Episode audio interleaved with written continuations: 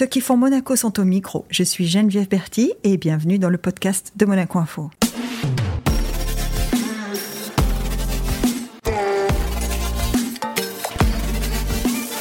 Notre invité aujourd'hui est le nouveau directeur général de la société monégasque d'assainissement.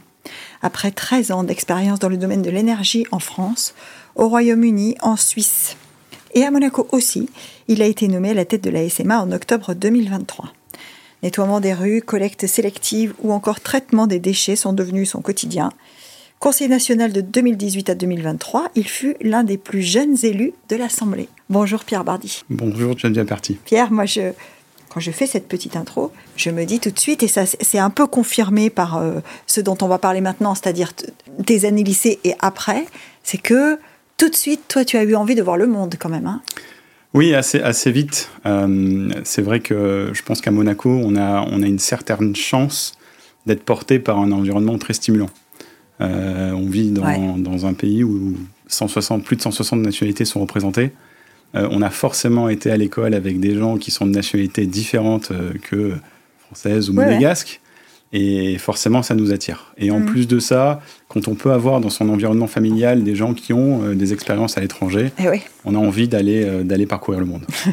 tu te dis, le monde est grand parce que quand on grandit à Monaco, c'est souvent ce que je me dis, parce que moi aussi j'ai grandi à Monaco, j'avais l'impression que le monde était tout petit.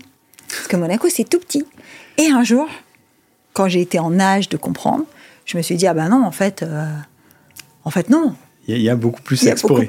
Il y a beaucoup plus à explorer. Et, c'est vrai que cet échange-là, il est, il est, intéressant parce que quand je suis rentré à Monaco, euh, j'ai pu échanger avec beaucoup de jeunes, soit de ma génération, soit euh, un petit peu plus jeunes. Et systématiquement, ce que j'ai envie de leur dire, c'est partez explorer le monde.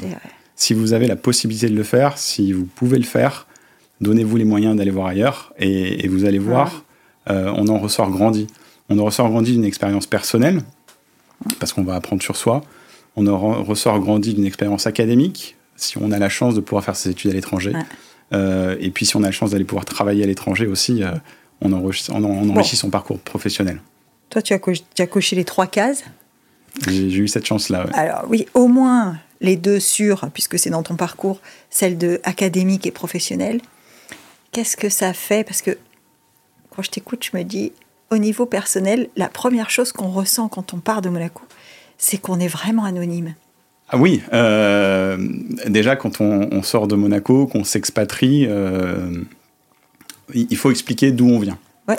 Euh, faut expliquer. Il y a une certaine confusion, faut l'avouer. Il y a hein. une certaine confusion. Euh, Est-ce que vous êtes italien Est-ce que vous êtes français euh, vous, faites partie du département des Alpes-Maritimes. non, donc on, revendique un peu cette, notre indépendance, notre État souverain et indépendant. Donc, on sort le passeport. On sort le passeport, on explique ce que c'est, on explique où on est géographiquement, on explique le contexte. Certaines personnes nous connaissent Monaco, mais connaissent Monaco par le biais du Grand Prix, par le biais du tennis, par le biais des casinos.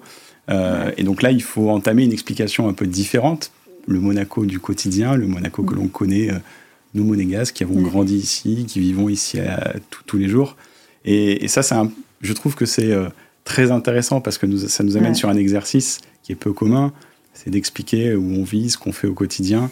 et, et, je trouve que c'est plutôt sympa d'être un, ambassadeur à son, à son, échelle. J'allais dire, on devient un peu des ambassadeurs, entre guillemets. Exactement. Hein, de Monaco. c'est ça. Et, souvent, euh, on, se surprend à faire des exercices de pédagogie euh, sur nos institutions, sur la façon dont le pays fonctionne. Merci à l'instruction civique qu'on a tous euh, à l'école, hein, parce que ça nous permet de, rattraper un petit peu et, en tout cas, de, au moins de faire parler de Monaco avec un œil un petit peu différent. Ça, c'est sûr. Et donc, toi, c'est quand même, euh, on disait 13 ans d'expérience dans le domaine de l'énergie à l'étranger. Enfin, hmm. euh, Qu'est-ce que ça fait?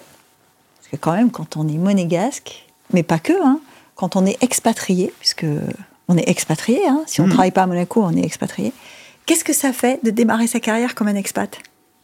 L'enrichissement des cultures anglaises, suisses, euh, ou même quand j'ai étudié en Espagne, voilà on, apprend beaucoup. Moi, c'est ce que je retiens. On apprend beaucoup de ces expériences-là euh, sur les deux pans, hein, académiques comme professionnels.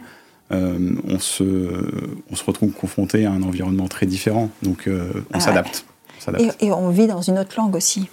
Oui. Alors, pas à Paris, mais tu as parlé d'endroits comme Londres ou, Madrid où tu as vécu dans une autre langue. Oui, alors ça, c'est vrai que vivre dans une autre langue, alors à Monaco, on a aussi la chance d'avoir une structure éducative qui nous permet d'avoir de l'anglais à un très bon niveau, euh, qui, nous, euh, qui nous met en éveil sur les autres langues. Donc euh, c'est vrai que si on a une petite appétence pour les langues, on arrive à, accrocher certaines langues.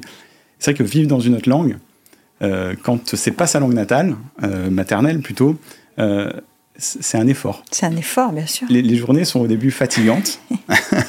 on arrive à des moments où on se dit comment je vais expliquer ça? c'est ça. Mais passer un certain temps, ça devient un réflexe. Ça devient un réflexe. c'est beaucoup plus simple. Euh, on se rend compte qu'on s'adapte assez vite. Euh, par contre, le petit revers, c'est que quand on sort du pays, on se rend compte qu'on perd. On perd très vite. Assez vite aussi. Est-ce que toi aussi tu es d'accord? Alors vous avez été plusieurs euh, dans, ce, dans ce fauteuil à me dire que on n'est pas exactement la même personne dans toutes les langues. Est-ce que tu serais d'accord avec ça? Parce qu'on n'est pas exactement la même personne dans toutes les langues. Parce que notamment il y avait Marie-Gisèle euh, Fringant Pedroso qui me disait, elle parle sept langues, et elle me disait, il y, a, parfois des langues dans lesquelles je réfléchis pas de la même manière, donc forcément, je ne suis pas la même personne dans la conversation. Euh, Mais peut-être que toi, tu étais suffisamment bilingue, euh, voilà. Ben, moi, c'est vraiment en anglais. je, pense que arrivé à un moment dans mon parcours professionnel, j'étais vraiment plus en anglais et le français vraiment délaissé. Et je me suis senti à un moment donné, c'est vrai que j'avais plus de facilité à expliquer les choses en anglais dans mon métier parce que j'avais pris certaines habitudes. Il y avait un vocabulaire aussi. Voilà, il y a un vocabulaire qui s'instaure, j'avais pris certaines habitudes que si j'avais dû l'expliquer en français. Hmm. Aujourd'hui, c'est l'inverse qui s'est produit. Et ah je pense que j'ai perdu un petit peu cette, euh, cette flexibilité avec, euh, avec l'anglais, que j'ai retrouvé avec le français. Mais bon, c'est voilà, j'essaye de me mm. remettre dans le bain de temps en temps en provoquant des conversations en anglais quand je peux, avec, soit avec des amis. Ça te manque un peu alors? Ça, ça peut manquer. On essaye le week-end quand on, si, si on peut. De partir. voilà, de, de, partir, de quitter, de retrouver certaines. Euh, voilà, c'est ça. Euh, non, non, mais forcément, hein, ça peut sembler, euh, pour ceux qui nous écoutent, ça peut, ça peut sembler parfois un peu étrange, mais il y a cette, cette habitude qu'on prend. Hein, euh, et notamment professionnellement, d'utiliser un certain vocabulaire, d'utiliser une certaine façon de présenter les choses qui est propre à, la, langue. Exactement. Voilà. Et, ça, c'est, c'est peut-être ça hein, que Barry Gisèle voulait dire, c'est qu'au bout d'un moment, on, acquiert des réflexes dans la langue. de la langue. C'est la langue et la culture. C'est, les, les, deux combinés qui font qu'on acquiert une manière de faire, une manière de s'exprimer, une manière de présenter les choses eh professionnellement, une manière d'être aussi euh, en dehors du cadre professionnel. Mais tous les cas, moi, je trouve que c'est très enrichissant parce que ça, ça nous apporte aussi euh, l'adaptabilité, s'adapter à bah son interlocuteur, mais même qu'on soit en français aussi, c'est la même chose, il faut s'adapter euh, en, permanence. Puis, le, fait, euh, on dit toujours, un traduire, c'est se mettre à la portée de l'autre. Hein. Hum. Donc, c'est voilà, il y, y, a un effort pour aller vers l'autre. Est-ce que tout ça, euh, ça a fait que euh, en 2018, quand on te propose de te présenter aux élections, tu dis oui Est-ce qu'il y a un lien dans cette façon de se mettre à la portée de l'autre? Qui... il, y a, forcément un, lien. Il y a forcément un lien et, le lien quelque part, euh, on l'évoquait au début de cette conversation, c'est aussi le lien de partager mon expérience, de partager ce que j'ai pu vivre, ce que j'ai eu la chance de pouvoir vivre quelque part aussi, parce que la principauté nous a donné la chance de pouvoir vivre ce genre d'expérience, de pouvoir partir. Et, euh, et, si je pouvais partager mon expérience avec tous les points positifs et, et aussi toutes les déconvenues, parce que c'est souvent... on oublie, on oublie. Mais à l'intérieur de tous les succès, il y a, aussi des moments compliqués. Euh, voilà, il y a forcément des moments compliqués. Et c'est aussi ça qui forge un peu notre expérience.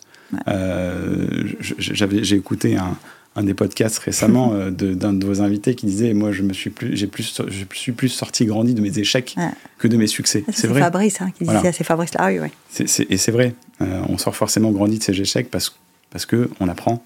Ah et si j'apprends forcément je progresse donc oui voilà le lien avec euh, avec l'engagement politique il est il est aussi là dans la volonté de pouvoir partager une expérience et, essayer de représenter une frange une frange de la population monégasque euh, qui pourrait se voilà qui avec qui euh, on peut avoir des acquaintances euh, qui, peut avec qui on peut échanger sur ces sujets-là. Ça a été une épreuve pour toi de te soumettre au vote? Parce que c'est pas c'est pas facile quand même hein, de se dire je vais partir en campagne et je vais voir si les gens vont voter pour moi. C'est pas simple.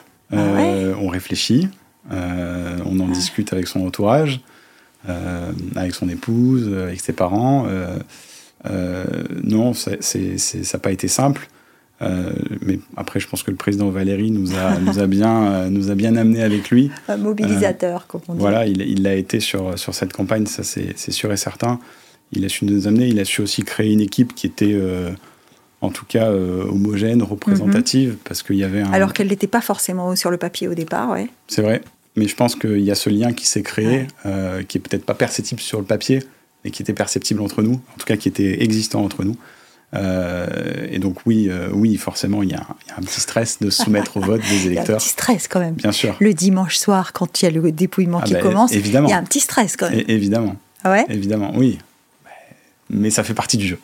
Ouais. Ça fait partie du jeu. Et donc, conséquemment, même si c'est pas un très joli mot, il y a un petit stress. Et quand on sait qu'on est élu, alors qu'est-ce qu'on sent? Je crois que la, la, la... j'ai pas, j'ai pas dû beaucoup dormir. Ah, parce qu'il faut réaliser. Oui, certainement. C'est pas juste, ok, je suis passé, c'est pas un examen, quoi. Non, exactement. Et c'est très vrai ce que tu dis, c'est pas juste je suis passé, c'est ça commence. Et ouais, c'est ça. Euh, et, là, tu te dis, ça va. Et les épaules pèsent. Ça, pèse, ça, ouais, ça pèse un peu. Hein. Les épaules pèsent, euh, même si on sait dans quoi on s'est engagé. Mais là, euh, c'est du concret et ça commence. c'est là. Donc voilà, non, c'était plus un sentiment très vite, il faut, enfin, il faut être pris de responsabilité parce que c'est surtout ça. C'est surtout ça. Est-ce que très vite, ça c'est une question que je pose jamais, donc je te la pose à toi. Est-ce que très vite, on a son agenda qui se remplit? Est-ce qu'on a l'impression quand même que conseiller national, c'est beaucoup de temps? Est-ce que très vite, on a, on a cet agenda qui se remplit? C'est beaucoup de temps, oui. Euh, mais c'est un investissement, si on, si on se présente, c'est un investissement auquel on, est, on doit être préparé. Il y a beaucoup de commissions, beaucoup de réunions. Euh, il, faut être investi, il faut être présent à ces réunions. Il y a beaucoup de lectures, il y a beaucoup de textes à lire, forcément. Euh, il, y a il, y a du travail à la maison, hein. fait des devoirs. Bah oui, voilà, exactement. Fait des devoirs. C'est ça.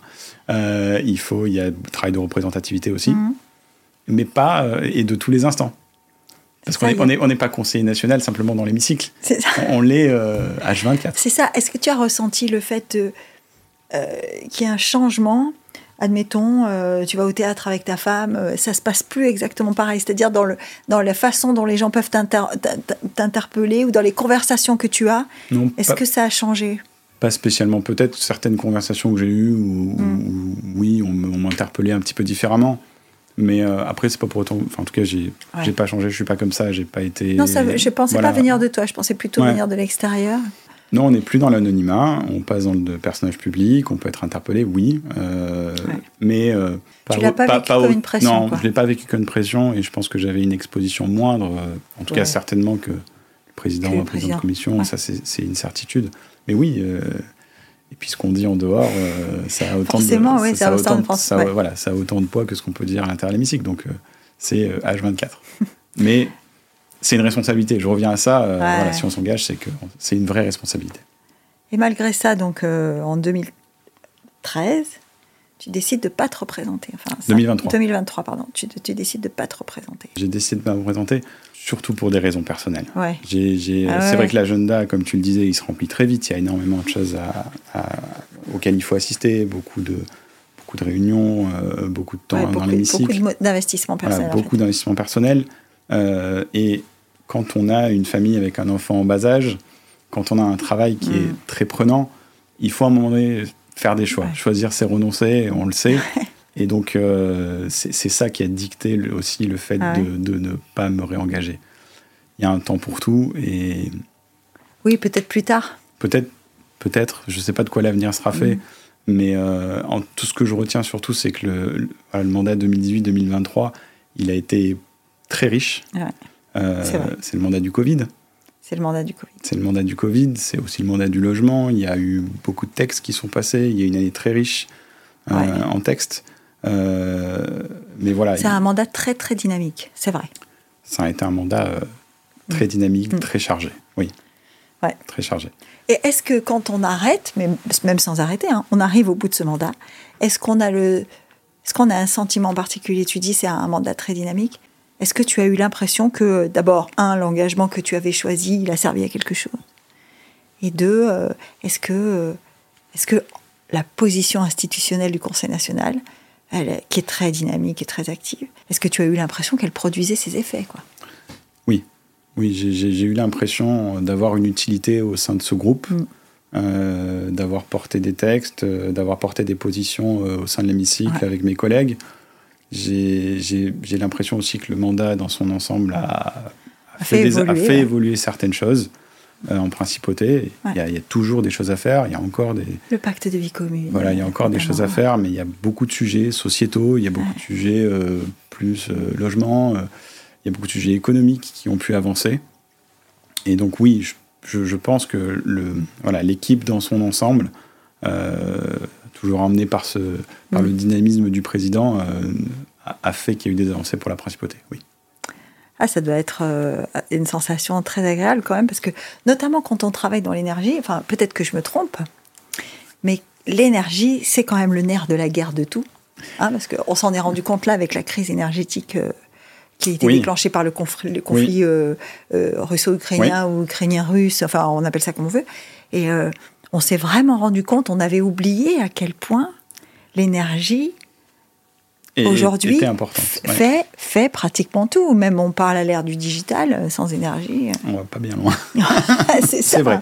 Tu choisis ça pour ça?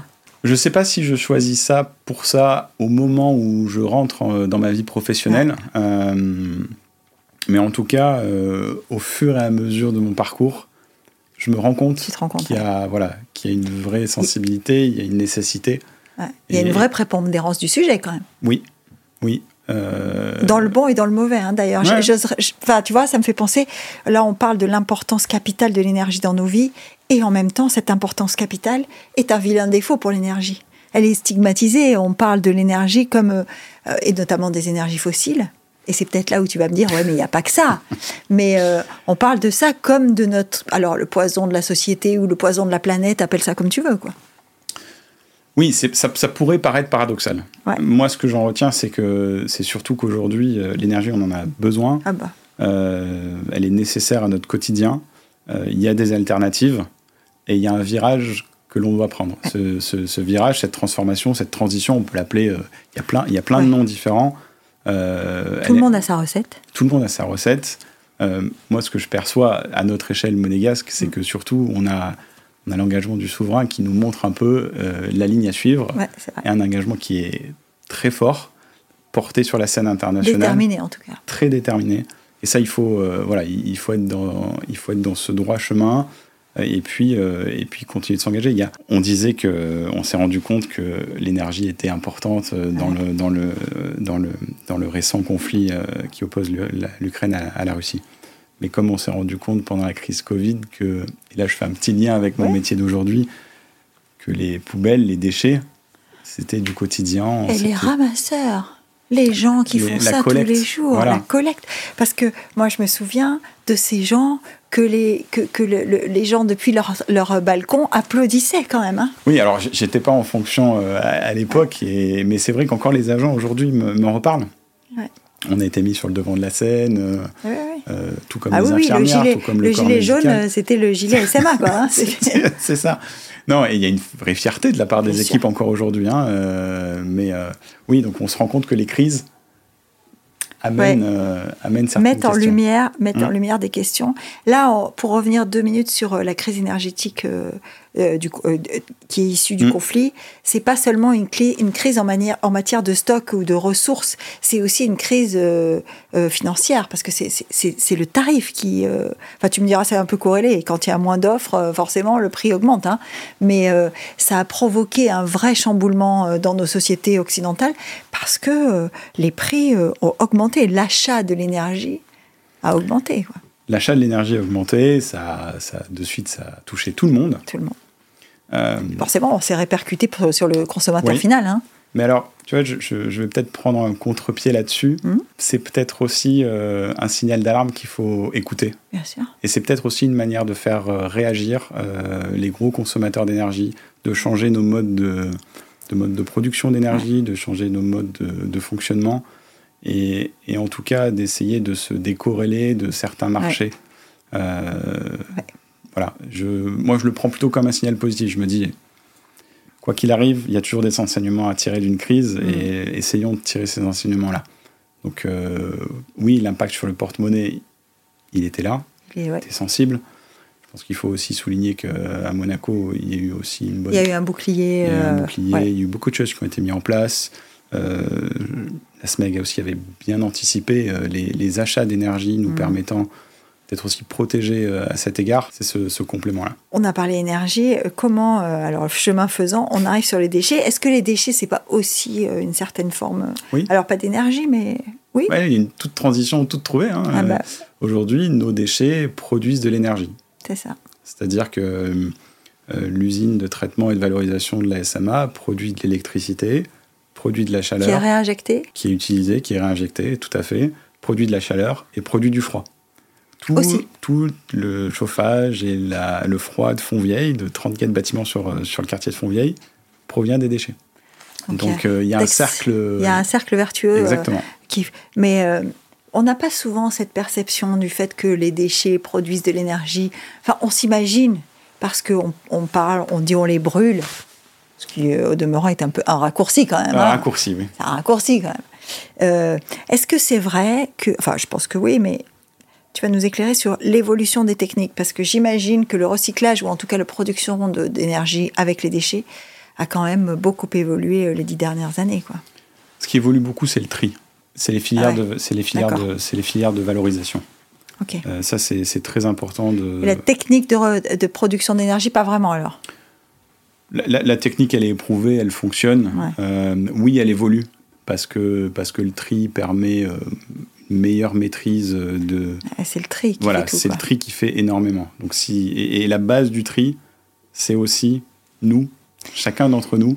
Eh euh, est-ce que tu entends, Pierre, quand. Enfin, je sais pas, j'imagine qu'on t'interpelle pas là-dessus, mais est-ce que tu entends quand on dit que le tri à la maison, c'est compliqué? Parce qu'il faut euh, trois poubelles, parce que euh, il faut des sacs de couleurs différentes, parce que, enfin, moi j'ai vécu, j'ai vécu ailleurs, j'ai vécu ailleurs, donc euh, voilà, à Bruxelles, on avait un compartiment à poubelle qui était séparé en quatre, et à l'intérieur même de la cuisine, hein, pas sur le palier. J'entends, mais je pense qu'on on peut trouver des solutions tous ensemble. On, peut, on peut les trouver, et je pense qu'il y a déjà pas mal de choses qui sont faites. Mm. on a la chance d'avoir des locaux poubelles qui sont bien équipés. Euh, il y a beaucoup de choses qui sont faites. On a. Euh, on a Clink. On a Clink, euh, il y a beaucoup d'initiatives. voilà, j'en profite pour rappeler que on a Monacolect qui se fait juste sur le quai Antoine Ier. C'est aussi l'occasion pour tous de venir apporter des choses qui pourraient être réutilisées ou qui doivent être jetées. C'est vrai, tu disais avoir vécu à Bruxelles, j'ai vécu en Suisse. La Suisse est très stricte sur les déchets aussi. C'est ça très très strict, touche directement le portefeuille. C'est des sensibilisations qu'il faut avoir, euh, il faut s'y mettre. Euh, c'est compliqué. Je ne sais pas si le terme compliqué est... oui. J'aurais tendance à te dire c'est compliqué parce que ça, ça intervient dans la sphère vraiment très très intime. C'est-à-dire que la maison, chez toi, comment tu te débarrasses de tes déchets, comment voilà, c'est quand même... Ça relève vraiment de la vie personnelle, quoi. C'est un changement qu'il va falloir opérer. C'est ça c'est un changement qu'il va falloir opérer au même titre que euh, on éteint la lumière. Enfin, on a le réflexe d'éteindre la lumière. Oui, c'est pas Versailles. Voilà. il, faut, il faut arriver à opérer ce changement-là. Euh, et, petit à petit. Je sais que les, enfants de la principauté sont sensibilisés à mhm. ça. Je pense que les générations qui arrivent le sont encore plus. Donc ça, c'est très bien. Euh, là, il faut sortir le verre. Il faut trier les cartons. Euh, le, plastique. le plastique. c'est très important, exactement. Il y a beaucoup d'initiatives qui sont faites aussi. Alors, ça, ça, vous aide, ça, quand tu dis il faut trier? Si, si euh, on sensibilise et qu'on entre dans chaque foyer et qu'on instaure le tri sélectif, enfin le tri des déchets dans les foyers, est-ce que euh, la performance du traitement des déchets monégasques s'en trouvera améliorée ou pas? Je pense que c'est plutôt la performance du traitement des déchets dans son ensemble qui s'en trouvera améliorée. Parce qu'on sera capable de, de trouver les bons exutoires et donc d'avoir un impact plus fort sur, euh, sur, notre activité et donc de, forcément de réduire l'impact des émissions euh, sur la planète. Parce que c'est difficile quand on t'apporte des déchets collectés qui sont tous mélangés. C'est difficile de refaire un tri derrière. On refait pas. On n'y arrive pas. On ne peut pas refaire de tri derrière. Euh, tu veux dire qu'une fois que c'est dans toute la même poubelle, on peut plus rien faire quoi. Non, non. non, non. Donc, c'est vraiment à la base. C'est à la maison, quoi. Voilà. Et il y a la maison, mais il y a aussi tous les privés, tous les gros producteurs de déchets. Eux font dans l'entreprise, dans les entreprises, dans l'hôtellerie, font beaucoup déjà. Dans la restauration. Aujourd'hui, vous regardez l'hôtellerie, la restauration, le milieu de la santé. Beaucoup font déjà plein de choses pour trier leurs déchets. Et ça se prend, euh, ça se prend à la source. Et, si on arrive véritablement à mettre en place un tri qui est très sérieux, très efficace, je pense que là, on aura tous gagné. véritablement. Alors, c'est la feuille de route du nouveau euh, euh, directeur général de la Société monégasque d'assainissement C'est une partie de la feuille de route ah. que m'a confié Thomas Bataglione. Oui. Il faut, aussi rappeler que la SMA, il y a, d'autres métiers. Il y a le métier du nettoiement, euh, ce, sont, euh, ce sont tous les agents que vous voyez euh, tous les jours balayer les rues de la principauté sur lesquelles il y a des enjeux. Je te confirme, hein, moi je pars faire mon footing le matin, j'en croise beaucoup. Voilà. donc c'est ce premier métier-là où il y a des enjeux sur la réduction des consommations d'eau. On fait déjà beaucoup et on a encore pas mal de petites et oui, parce que le nettoiement de la rue, il est souvent avec l'eau. Enfin, le plus efficace, c'est celui avec l'eau, c'est ça? Ou le plus efficace En tout cas, celui qu'on a le plus l'habitude d'utiliser. Ouais, exactement. Celui qu'on a eu l'habitude de voir, c'est celui avec de l'eau. D'accord. Mais aujourd'hui, on peut avoir des moyens mécaniques, on peut avoir de l'eau, euh, surtout de l'eau non potable, hein, issue, euh, mais on sait que la, la, le sujet des réductions des consommations d'eau, c'est un point important. Voilà. Et en plus de ça, de maintenir une qualité de service euh, propre à Monaco, en tout cas. Hum de nettoiement, euh, puisque ça, je, pour moi, ça fait aussi partie des critères d'attractivité de la principauté. Ouais, bah, oui, forcément. Hein. Mais d'ailleurs, quand on parle de Monaco et qu'on regarde les commentaires des touristes, etc., c'est considéré comme une ville propre. Oui. Donc euh, ça veut dire que le, le, système fonctionne quand même. Tout à fait. Il y a ensuite le métier de la collecte. Ouais. Donc c'est tous les camions que vous voyez euh, passer. Hein, Avec l'éternel problème que c'est jamais la bonne heure. non, mais je parle d'une perception populaire. C'est-à-dire que que le camion poubelle passe à 11h du soir ou à 3h du matin ou à 10h du matin, c'est jamais le bon moment. quoi. Mais il faut collecter. C'est ça. Mais il faut collecter. C'est le paradoxe. C'est un, paradoxe. C'est que euh, moi, je me souviens des grèves hein, de, collecte d'ordures euh, dans des, dans, des, grandes, villes. Euh, et pas seulement en France hein, d'ailleurs. il y a eu Naples il y a quelque temps. et Marseille. Marseille, hein. ça, tourne, ça tourne au cauchemar quand même. Ben, c'est intéressant ce que tu dis parce que moi, je, je me rends compte qu'en fait, ça ne s'arrête pas les poubelles. Je ne peux pas. Tu ne peux pas dire on enlève un shift. C'est pas possible. et puis, je ne suis pas un industriel qui peut dire j'appuie sur, sur le bouton stop de ma machine de production et pendant une semaine, je ne sors rien de ma ligne de production. Non. Il, y a, il, y a, un flux constant. Il y a un flux constant. Week-end, fête, euh, peu importe. Hein. Mais justement, week-end, fête, ça augmente. Ah et voilà. Euh, Donc tes shifts, tes shifts, majoritaires, ils sont pendant les week-ends et les fêtes les, Oui, on a... On a euh, un redoublement, bah, enfin en tout cas une intensification. De, on, a, on a des collectes toute la journée. Euh, ah. On a des collectes toute la journée et on fait passer des bennes toute la journée. Et sur, cette, sur ces enjeux de collecte, mm, un des enjeux principaux, c'est aussi la réduction des émissions de CO2. Ah c'est passer sur des véhicules qui émettent moins de CO2. Là, j'ai vu hein, des véhicules de SMA qui, qui, sont électriques déjà. Oui, on a quelques bennes électriques qui apportent beaucoup parce que du coup, pas de bruit. Parce que le camion poubelle, il fait du bruit, lui. C'est pas les poubelles qui font du bruit. Voilà. ah non, bah, Donc, euh, on, parle, de la vie quotidienne. Hein. Qu'est-ce que ça fait Qu'est-ce que ça fait d'ailleurs Parce que autant l'énergie que que les déchets, et, euh, le nettoiement, ce sont, des, ce sont des missions qui sont au plus près de la vie quotidienne des gens quand même. C'est vrai que les cantonniers, nos agents, ont un vrai lien avec la population. Bah oui. Et ça... Moi, il y en a un que je croise tous les jours en partant faire mon footing et qui euh, s'arrête de balayer quand je passe pour que je puisse passer. Enfin, il y a un truc, euh, c'est vraiment sympa, quoi. Oui, c'est un visage familier qui est, dans votre quartier. Euh, voilà. Il y a un lien. et, et, ça, oui, c'est et puis, il y a aussi euh, le sens du service public. Ouais. Là, on est au cœur du service public. Voilà. Et, ça, et ça aussi, c'est quelque chose euh, qui est un peu, euh, un peu dans mon ADN, parce que mhm. quand bien même je m'engage en politique, le sujet de l'énergie, le sujet des, des, déchets avec, avec la SMA. Et du nettoiement. Et du nettoiement, il y a ce fil rouge voilà, de vouloir faire quelque chose pour Monaco. Ah c'est un peu viscéral. Euh, c'est de famille? Pas, pas vraiment. Je sais pas. Euh, peut-être un petit peu. Hein euh, peut-être un petit peu. oui, il y a eu quelques engagements. J'ai un arrière-grand-père qui, qui, était très investi dans, dans le football dans les années 60. Ah, voilà. Mais, Ça, c'est une mission de service public aussi, monsieur. aussi. Mais bien sûr. Mais, mais oui, il y a il y a la volonté de vouloir faire quelque chose pour Monaco. Non, non, mais ça, certainement. le sens de ma question, c'était de me dire. Euh, ce qui est difficile, ce qui doit être difficile, c'est de se rendre compte quand il y a un truc qui va pas. Parce que, en fait, tu es consommateur ou utilisateur ou euh, comme les autres. Donc, euh, tu te dis, ah, là, c'est pas propre, ou tiens, là, ils sont pas passés à la bonne heure, ou ça fait trois fois qu'ils sont pas passés. Enfin. Oui. non, mais. Mais c'est très difficile, ça. C'est un peu jugé parti, quoi. Oui, parce que je vis Monaco tous les jours. Ah je vis Monaco tous les jours, euh, le week-end, et heureusement, et je pense que ça, c'est une, c'est aussi. Euh, ça fait partie de l'efficacité. Ça fait, c'est important, c'est important, et je suis à l'écoute, euh, voilà, des, des, remontées qui sont faites. que ce soit sur le prix de l'électricité, même si ça ne te concerne plus aujourd'hui, mais que ce soit sur le nettoiement des rues ou la collecte des déchets, on est sur des sujets qui alimentent des conversations éternelles. voilà. Quand j'ai dit tout à l'heure, c'est jamais la bonne heure, c'est que évidemment, on a tous un avis sur la question, quoi. Mais... Ah, il devrait pas mouiller, ah, il devrait mouiller, on a tous un avis, quoi. Et, moi, j'aimerais quand même mettre en lumière ces métiers-là, parce qu'ils ont quand même euh, un métier qui est pas simple.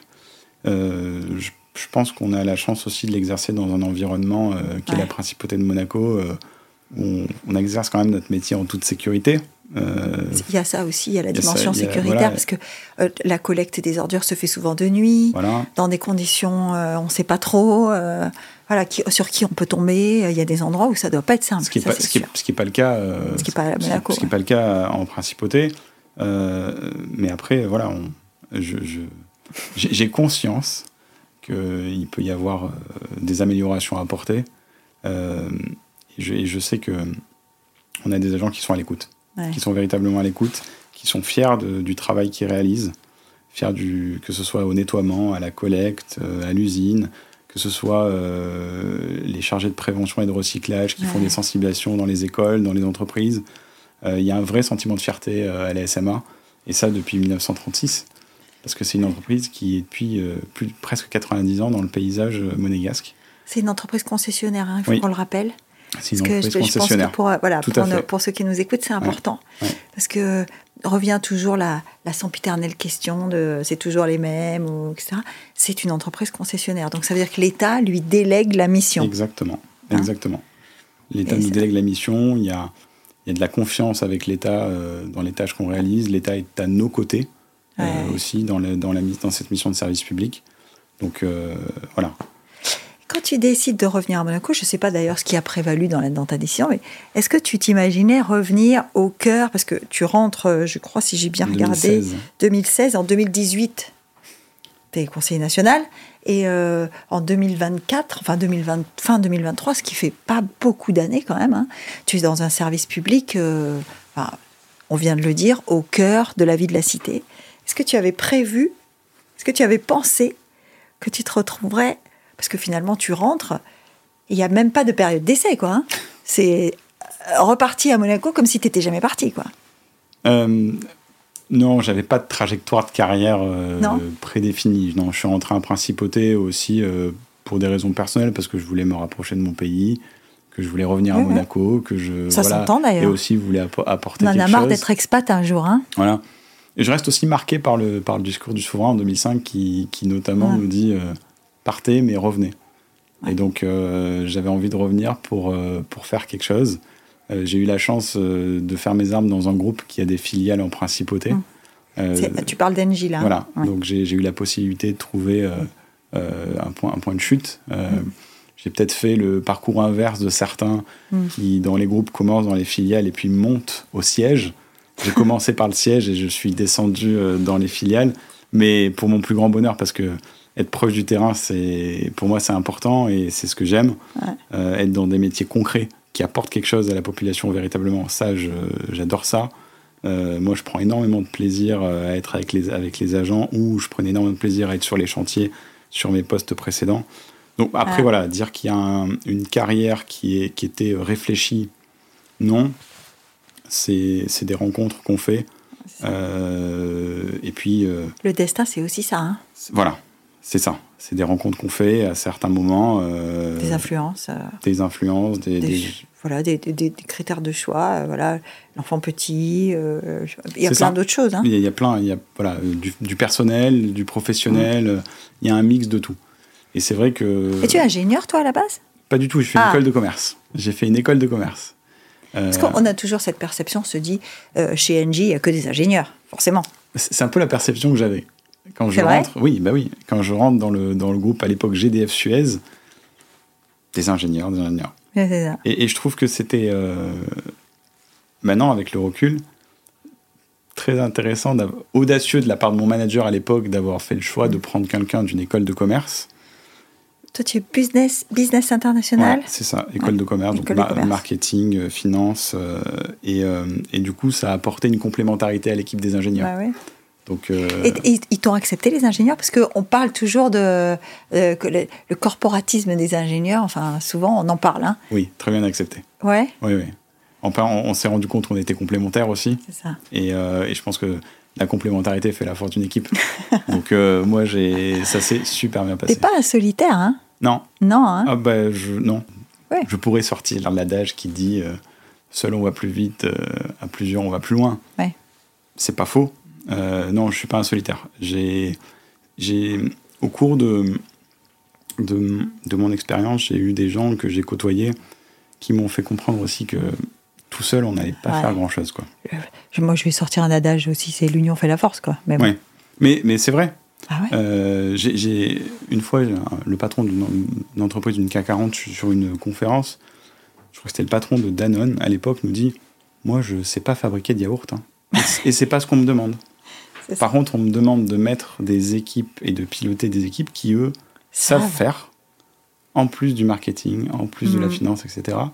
Et en fait je, je sais juste voilà les piloter, les écouter euh, le Rubik's Cube, quoi. C'est un Rubik's Cube. C'est ça, c'est mettre un puzzle, euh, mettre les pièces du puzzle au bon endroit pour que tout puisse avancer. Eh parce qu'a priori, quelqu'un qui est diplômé d'école de commerce euh, et qui se retrouve à la tête d'une unité qui, qui a en main la souveraineté, enfin, souveraineté avec, c'est un grand mot, mais la souveraineté en matière de traitement des déchets d'un pays, c'est quand même quelque chose, quoi. C'est un grand pas, quoi. Oui, j'ai conscience de la responsabilité. Oui, non, tu l'as dit, mais ce, que, ce que je veux dire, c'est euh, c'est euh, il y a peut-être des recettes dans le business et dans le commerce international, euh, le management international que, que, tu as étudié, sur comment on instaure une activité qui nous permet d'être autonome, quoi. Oui, il y a aussi des. Moi, je, m'appuie beaucoup sur, bah, sur les équipes. Sur, je m'appuie aussi sur j'ai la chance d'avoir une, excellente relation de, confiance et, très bonne relation de travail avec Thomas Bataglione, qui est le président délégué de la, de la, SMA. De la SMA et de la SMA. Exactement. Et euh, on, partage beaucoup, on, a, on a des ressources communes qui nous aident aussi à avancer. Donc euh, voilà. Parce que c'est un secret pour personne, il y a des enjeux là, hein, sur l'unité de traitement et de valorisation des déchets, il y a des enjeux. C'est euh, donc il, il, doit y avoir des, des, options stratégiques qu'on retient ou pas. Parce que je pense que ce qu'on n'imagine pas quand on n'est pas dans ce milieu, c'est que les décisions d'aujourd'hui, elles ont des répercussions qui peuvent aller très très loin. Hein. Euh, c'est dans 5 ans, c'est dans 10 ans, c'est pas maintenant. Quoi. Non, c'est pas maintenant. Euh, après, aujourd'hui, je me concentre sur euh, court terme le quotidien. Le, plutôt le quotidien, c'est-à-dire le nettoiement, la collecte mmh. et aussi l'usine actuelle. Voilà. Euh, qui alors, on le dit, pour ceux qui nous écoutent, l'usine actuelle fonctionne bien. Elle fonctionne très bien. Voilà. Mais elle a son âge. Elle a son âge, c'est ça. Elle a son âge. Et donc, les enjeux qu'on a, ce sont des enjeux euh, bah, de travaux, de, de, maintien à niveau. Euh, et ça, on se donne tous les moyens pour le faire, avec le soutien du gouvernement, qui a investi aussi massivement, qui nous fait confiance. Donc véritablement, euh, l'enjeu, il est là. Après, c'est vrai, il y a le plus long terme. Ah ouais. Parce que tu dis le gouvernement qui a, qui a investi massivement. Ce qui est peut-être intéressant de préciser, c'est qu'une société concessionnaire ne fait pas les investissements structurels. elle, elle, donne un avis, elle rend un avis à un gouvernement qui choisit ou pas de les suivre. En, en l'occurrence, là, nous sommes exploitants. Donc c'est un peu, si je fais un, parallèle et que je le que je que je j'applique une petite métaphore.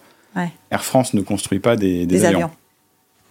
Il pilote des avions, il opère une compagnie aérienne. Bon, ben, c'est un peu la même chose. On n'est pas Boeing, euh, on est un peu Air France.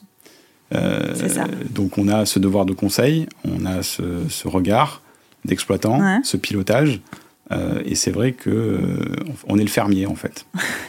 c'est ça. Oui, oui, c'est ça, c'est ça. Donc ça, c'est. Est-ce que être le fermier et être dans cette activité qui est quand même, tu l'as dit, une activité quotidienne qui ne s'arrête jamais. Est-ce que ça laisse le temps, alors tu as répondu à la question en disant je me représente plus, mais est-ce que ça laisse le temps à Pierre Bardi de faire autre chose? Parce que on a quand même cette image en tête en se disant si ça s'arrête jamais, le gars est jamais tranquille, quoi. Je prends du temps pour ma famille hein? parce que c'est important. Ouais. Euh, je passe beaucoup de temps au travail. Euh, faire le temps de faire autre chose. Il faut, il faut, faire, il faut prendre le temps de faire autre chose. Aujourd'hui, je, je, mets principalement le curseur sur du personnel, sur du professionnel. Euh, voilà. Après. tu es dans une machine, quoi. Aujourd'hui, oui. Aujourd'hui. Ouais. Très occupé. Et vraiment, c'est. Aujourd'hui, je, je, le dis et je suis hyper, enfin super content d'être dans cette entreprise qui est la SMA. Je me permets aussi de revenir sur une juste avant la SMA, hmm. je, je, faisais les, je m'occupais des boucles thalassothermiques. Ah oui. Là aussi. Euh, très très beau projet, oui. Beau projet, super engagé. L'État très présent aussi à, nos côtés. Outil de la transition. Euh... Tu étais chez Seawergy. Seawergy, ouais. Exactement. Seawergy, qui est la société qui a été. Euh, qui est le, oui, qui est le nom euh, qu'on a choisi pour l'énergie de la mer. Ah, Donc les boucles thalassothermiques les deux boucles qu'on a au Larvoto et à la Condamine, dont mm. l'objectif est vraiment de, de, produire de, l'énergie avec le mouvement de l'eau, c'est ça? Avec la température de l'eau. Avec la température de l'eau, pardon, excuse-moi. Et, euh, et c'est vrai que c'est aussi un, un, outil pour décarboner mm. l'énergie des bâtiments. Quand on sait que plus de 30% de nos émissions de CO2 viennent des bâtiments, c'est un, un, bel outil. Et euh, c'est un outil avec lequel on a eu beaucoup de soutien. Euh, on a eu du soutien de la part du gouvernement, des équipes pour réaliser les travaux. Euh, on, a, on, a fait, on a posé plus de 10 km de canalisation. Avec ce que ça euh, engendre. engendre comme Exactement. nuisance, enfin nuisance. Oui. on, peut, on peut le dire. Se retrouver avec des trous dans la rue, quoi. 71% de nos, tubes ont été posés en galerie technique. C'était une prouesse. C'était une prouesse. Et, et ça, c'était notamment dicté par, par, par, un souhait fort de ne pas avoir trop d'impact sur, sur la voirie. Donc il y a, deux boucles aujourd'hui qui sont parfaitement en fonctionnement. On a 12 bâtiments qui sont connectés. En trois ans, on a évité 2000 tonnes de CO2. Et, ça continue, on n'est qu'au début. Alors c'est ça qui est incroyable avec ces, ce genre d'indicateurs que tu décris, et c'est pareil pour la collecte des déchets, etc. C'est que tout de suite en volume, c'est impressionnant. Oui. tu dis 2000 tonnes, tout de suite, c'est pas rien, quoi. C'est pas rien parce que euh, c'est des investissements qui sont très lourds. Oui, oui. Parce que, euh, voilà, on essaye d'aller chercher les gros porteurs. Bah oui, et c'est d'autant plus une, fierté pour nous, pour les équipes qui travaillent dessus, pour les équipes de la SMEC qui travaillent dessus. Euh, c'est une, vraie, voilà, une vraie fierté. Est-ce qu'il y a une conviction personnelle de Pierre Bardi sur euh, le développement durable sur, Est-ce que, est que tu as une appétence pour ça? Oui, parce que comme tu as vu dans mon parcours, j'ai eh eu l'énergie qui est forcément liée aux déchets oui, il y a une conviction personnelle. Il y a une appétence. On parlait, tu parlais tout à l'heure de le tri à la maison, c'est difficile. Oui, je fais un peu la guerre à la maison. C'est vrai? Bah oui, il, faut, il, faut, trouver des solutions. Euh. Parce que tu vois, quand tu dis je fais un peu la guerre à la maison, tu vois, c'est un peu la question que je me pose sans cesse. Je me dis, le problème avec l'évolution inéluctable d'ailleurs, hein, mais de nos usages, c'est que c'est toujours un peu sous la contrainte. Tu vois On a toujours l'impression que euh, euh, on, s'entend dire qu'on fait pas bien les choses et qu'il faut les faire différemment. C'est un peu toujours euh, moralisateur, quoi. Un peu toujours. Nous, on est là pour accompagner le changement. non, mais on a besoin de tout le monde. Ça, c'est bien dit, monsieur. On, a, on a besoin de tout le monde. On a besoin. J'ai conscience que ça peut être vécu comme être sous la contrainte. J'en ai parfaitement conscience. Bah, tu vois, moi, je t'ai dit, je fais mon footing tous les matins. Pardon, je te coupe, mais je fais mon footing tous les matins. comment je fais pour transporter de l'eau si j'ai plus une bouteille en plastique, quoi? Alors oui, je peux amener une gourde, mais elle pèse 3 tonnes. C'est plus pareil, quoi, tu vois. Est-ce que... Alors c'est peut-être caricatural, hein, mais il y, a, des usages comme ça où on se dit, mais comment je vais faire, quoi? Il y a des solutions à tout. Il y a, oui. Y a des solutions à tout. Et euh, honnêtement, euh, la bouteille de lait en plastique, euh, si on retourne il y a 50 ans en arrière, on déposait des bouteilles de lait à l'entrée des, des en verre, au, pied des portes en verre. C'était pas les bouteilles en plastique. C'était pas les bouteilles à consigne. La, consigne des bouteilles. La consigne, oui. Ça, ça existait il y a très longtemps. En fait, on se rend le compte casier avec les, les, bouteilles de Perrier, les bouteilles de Coca, les bouteilles de bière, effectivement, qu'on ramenait au supermarché. Hein. Parce qu'en fait, la consigne, c'était plus développement durable que ce qu'on fait aujourd'hui. Bien sûr. à l'époque, on enlevait les tramways. Oui. Aujourd'hui, on remet les tramways. C'est vrai. Le, monde est en perpétuel changement, on s'adapte, euh, on évolue. Je répète, hein, on a besoin de tout le monde pour qu'on arrive à avancer sur le tri parce que tu parles du tri. Euh, pas que, mais le pour moi, le recyclage, hein, la question que j'ai envie de te poser, c'est euh, comment tu envisages le recyclage? C'est-à-dire, euh, j'étais convaincue que si je rassemblais toutes mes consommations en plastique, j'allais pouvoir fabriquer d'autres choses avec, et je me rends compte que c'est pas exactement ça, quoi. Non.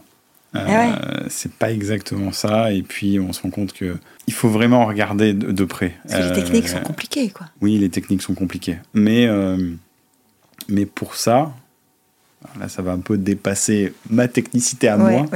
Euh, je, moi, je vois le travail qui est fait par les, chargés de prévention et de recyclage mm. qu'on a au sein des équipes de la SMA qui, vont, qui, viennent avec vous sur le terrain, qui regardent la vraie problématique et qui vous donnent les solutions. Ça, je pense que c'est aussi une force de la SMA, mais c'est une force que le gouvernement nous, parce qu'ils nous ont donné la possibilité. C'est très, très technique quand même. C'est très technique. Et à chaque problématique, sa, sa solution. Il n'y a pas une solution euh, miracle à tout. Comme dirait Didier Deschamps, euh, n'importe qui n'est pas sélectionneur. Ben là, c'est pareil. C'est hein. pareil. N'importe qui euh, n'est pas expert en recyclage ou en technique de recyclage. Ou, Non, mais ça, c'est sûr. Hein. Et c'est. Est-ce qu'il y a des moments, quand on est dans la rue et qu'on voit ce qui se passe, est-ce qu'il y a des moments de frustration quand même, ou pas? Oui, forcément. Ah J'en étais sûr. Forcément, mais il y a.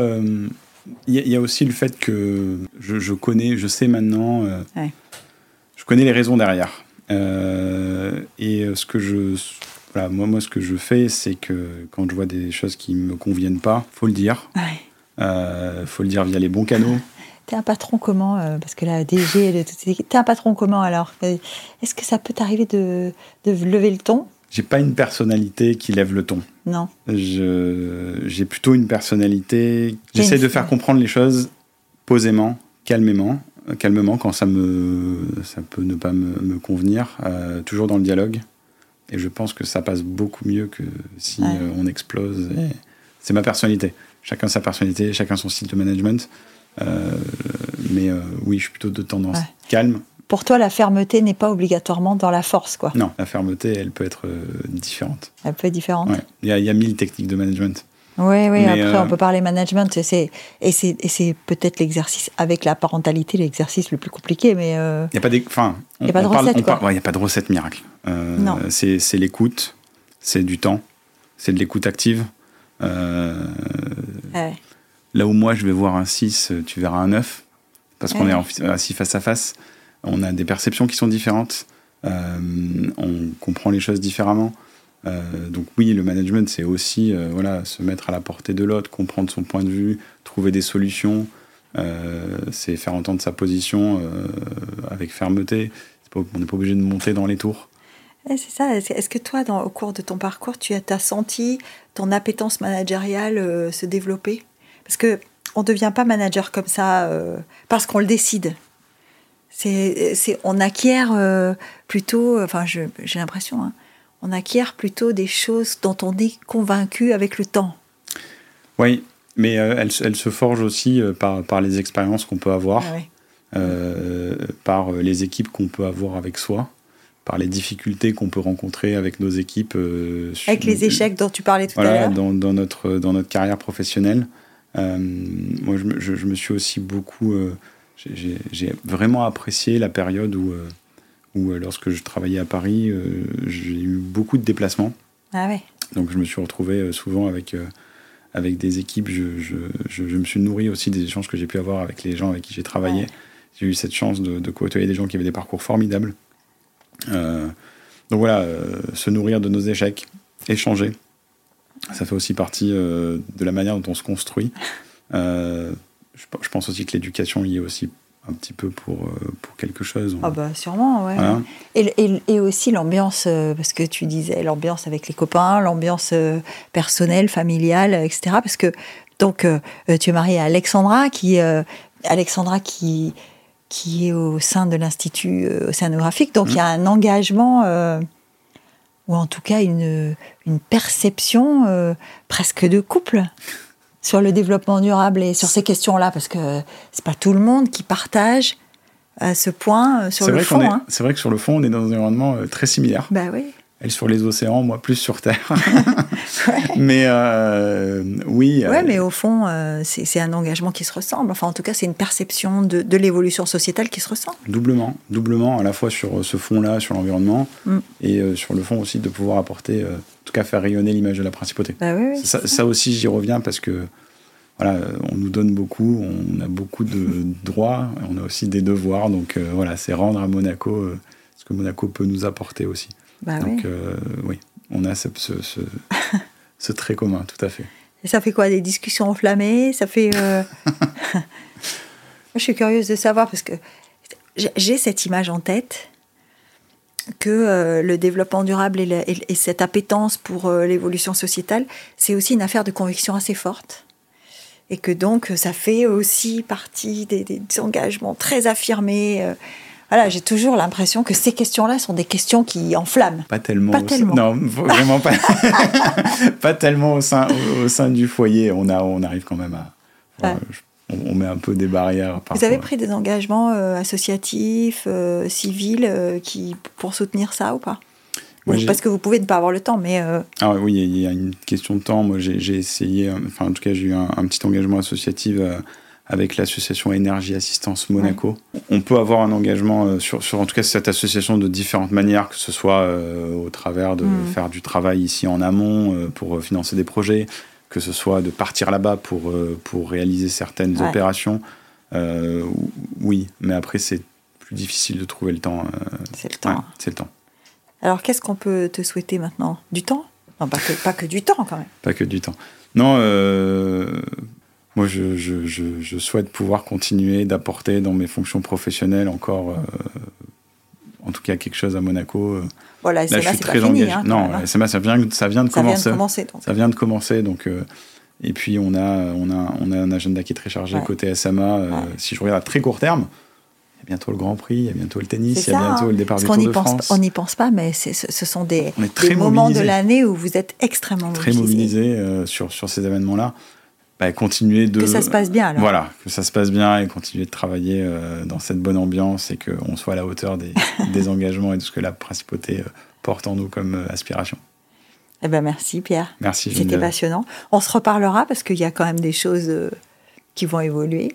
On en reparlera, j'espère. Avec plaisir. Mais merci déjà d'avoir trouvé un peu de temps pour nous. Non, merci à toi. Merci beaucoup.